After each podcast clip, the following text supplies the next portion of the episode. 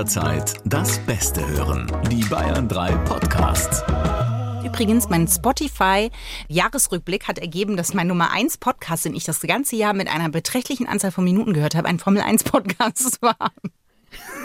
Da zeigt sich wieder deine Inselbegabung, Ja. die sich ja überraschend immer in irgendwelchen Dingen wieder zeigt, von denen man sagt, niemals. Christine und Formel 1, no way. Und Ja. jetzt bist du Expertin. So, richtig.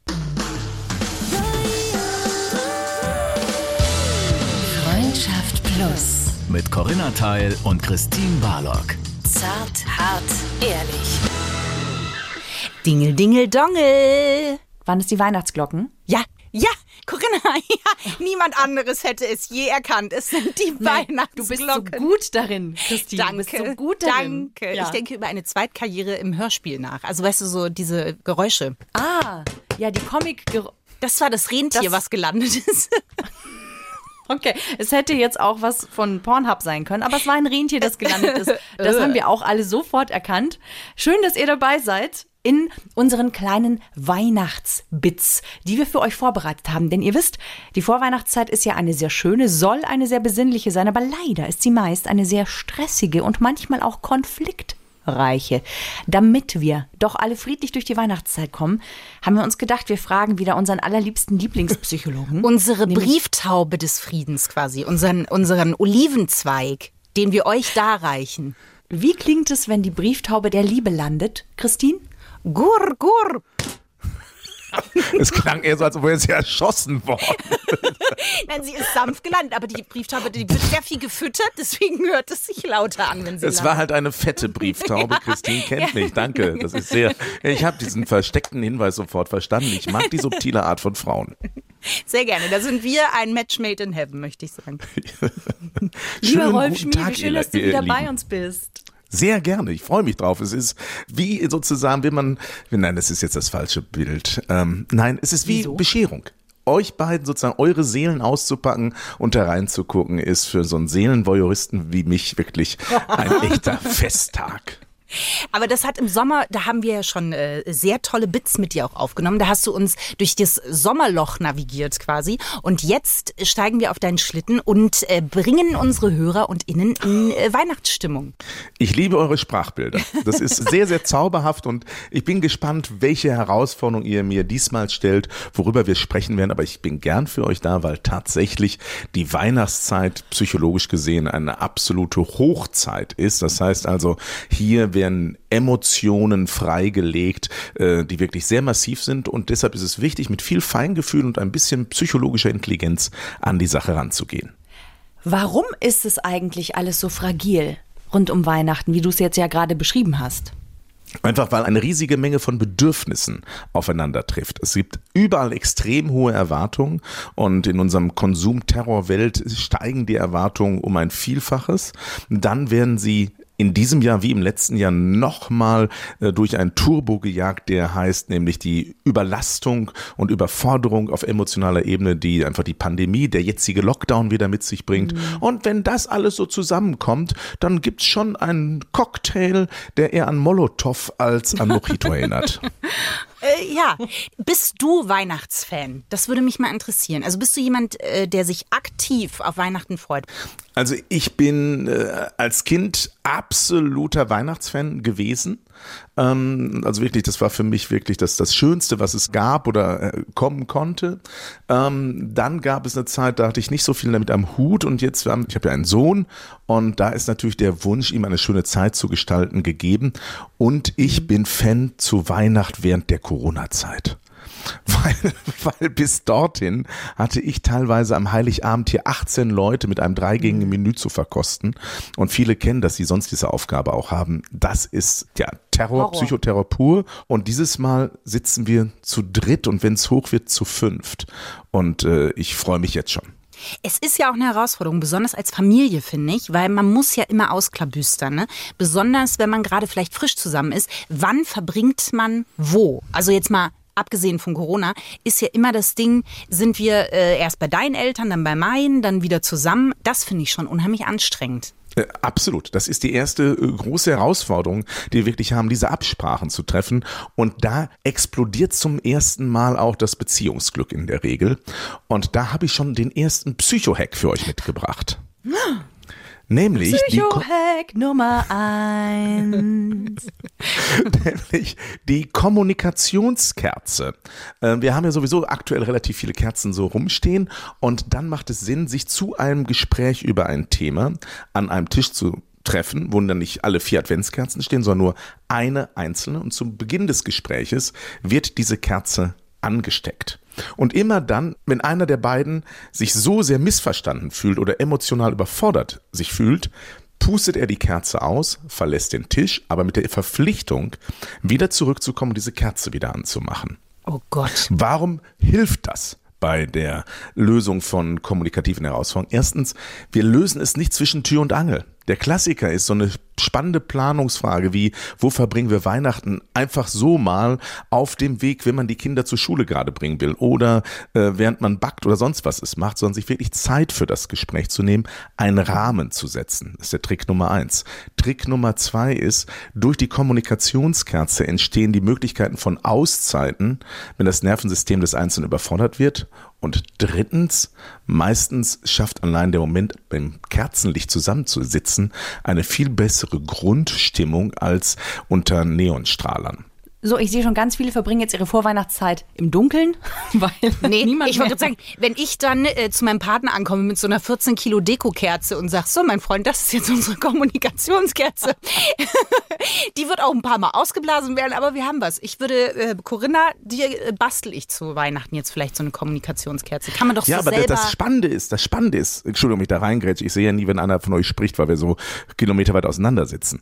Ähm, das Spannende dabei ist, allein an der Bereitschaft einer, einer der Partner auf diese Idee einzugehen, zeigt schon, wie offen und veränderungsbereit eine Partnerschaft ist. Wenn allein das schon zu massiven Konflikt führt, sollte man überlegen, mit wem man Weihnachten überhaupt verbringen möchte. ja, wenn er immer noch da ist, wenn ich mit 14 Kilo Kerze ankomme, dann ist eine Bereitschaft auf jeden Fall gegeben. Was mache ich denn jetzt mit den, wie soll ich sagen, zum Beispiel unterschiedlichen Familien? Also es gibt ja auch Patchwork-Familien. Wie gehen die denn am besten damit um? Also jetzt abgesehen von der Kommunikationskerze, wir haben uns besprochen, wo wir zum Beispiel Weihnachten feiern, das ist alles in Ordnung. Und jetzt trifft man aufeinander, vielleicht schon im Vorfeld. Der eine hat eine Glutenunverträglichkeit, der andere äh, möchte lieber vegan, ähm, der eine trinkt keinen Alkohol, der andere isst kein Zucker zum Beispiel. Also es kommen einfach ganz viele unterschiedliche Menschen und wie du ja schon gesagt hast, Bedürfnisse aufeinander. Wie kann ich da denn in so einer Situation konkret schon ruhig damit umgehen? äh, indem du vorher ruhig bist. Ich meine das ganz, ganz liebevoll ernst. Den Fehler, den wir machen, wir kommen massiv gehetzt aus dem letzten Arbeitstag oder aus der Weihnachtsvorbereitung oder aus einer anderen Situation und treffen dann auf die, die uns dann so emotional herausfordern. Die Wahrscheinlichkeit, dass es dann knallt, ist riesig groß.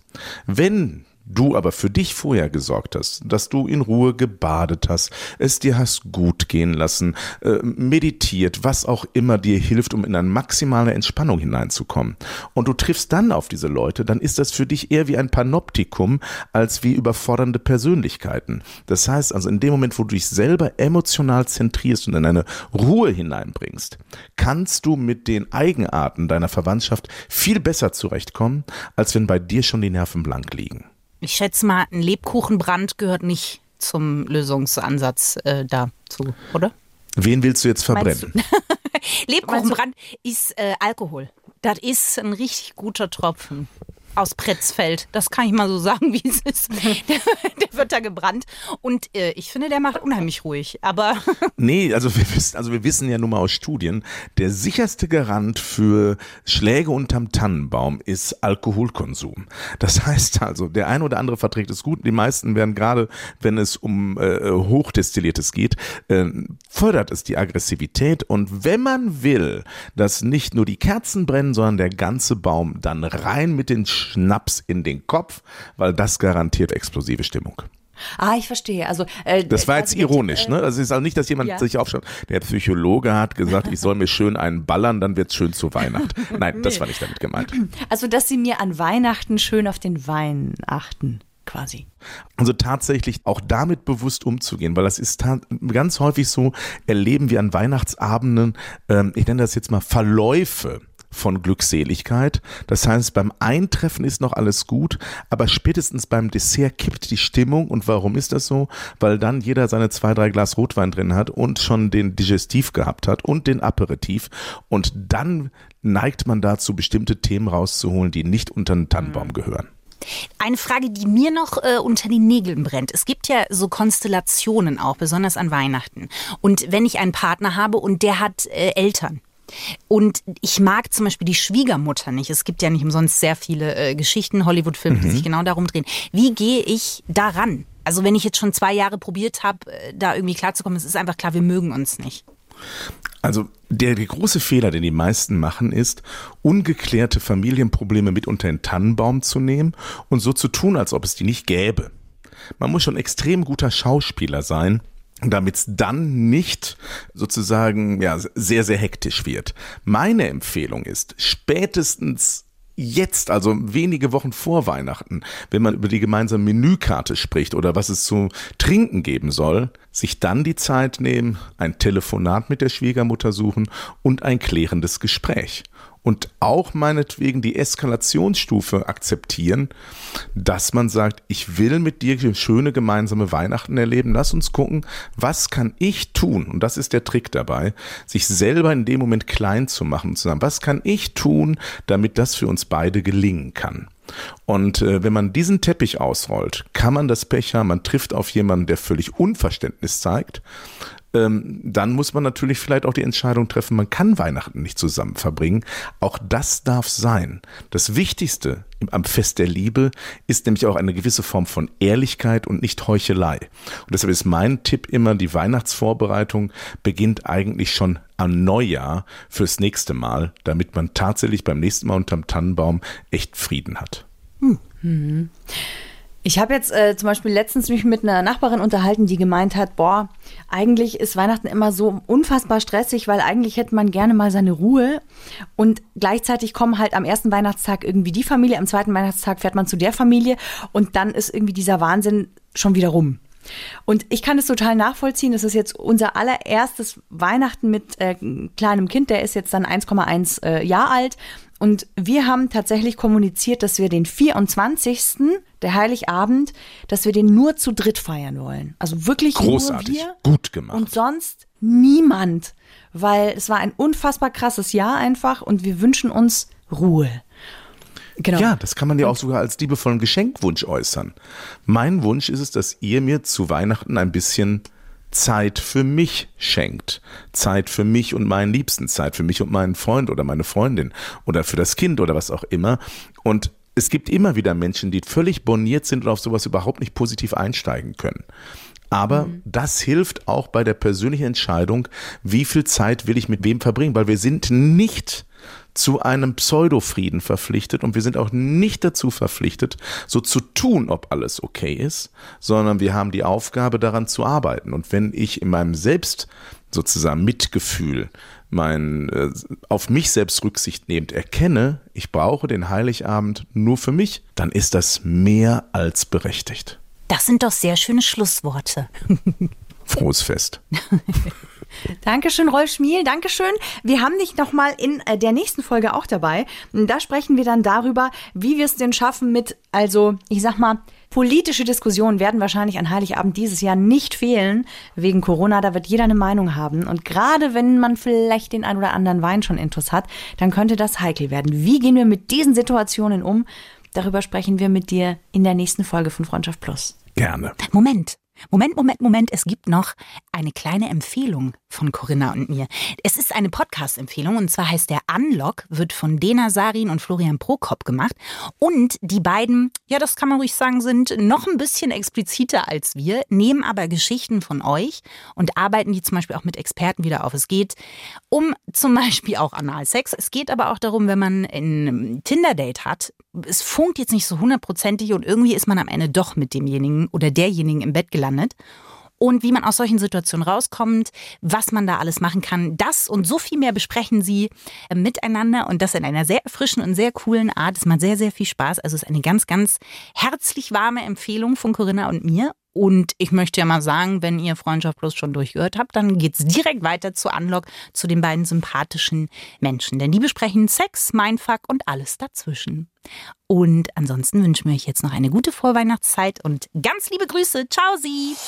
Freundschaft Plus. Mit Corinna Teil und Christine Barlock. Immer sonntags von 8 bis Mitternacht in Bayern 3. Noch mehr Bayern 3 Podcasts auf bayern3.de und überall, wo es Podcasts gibt.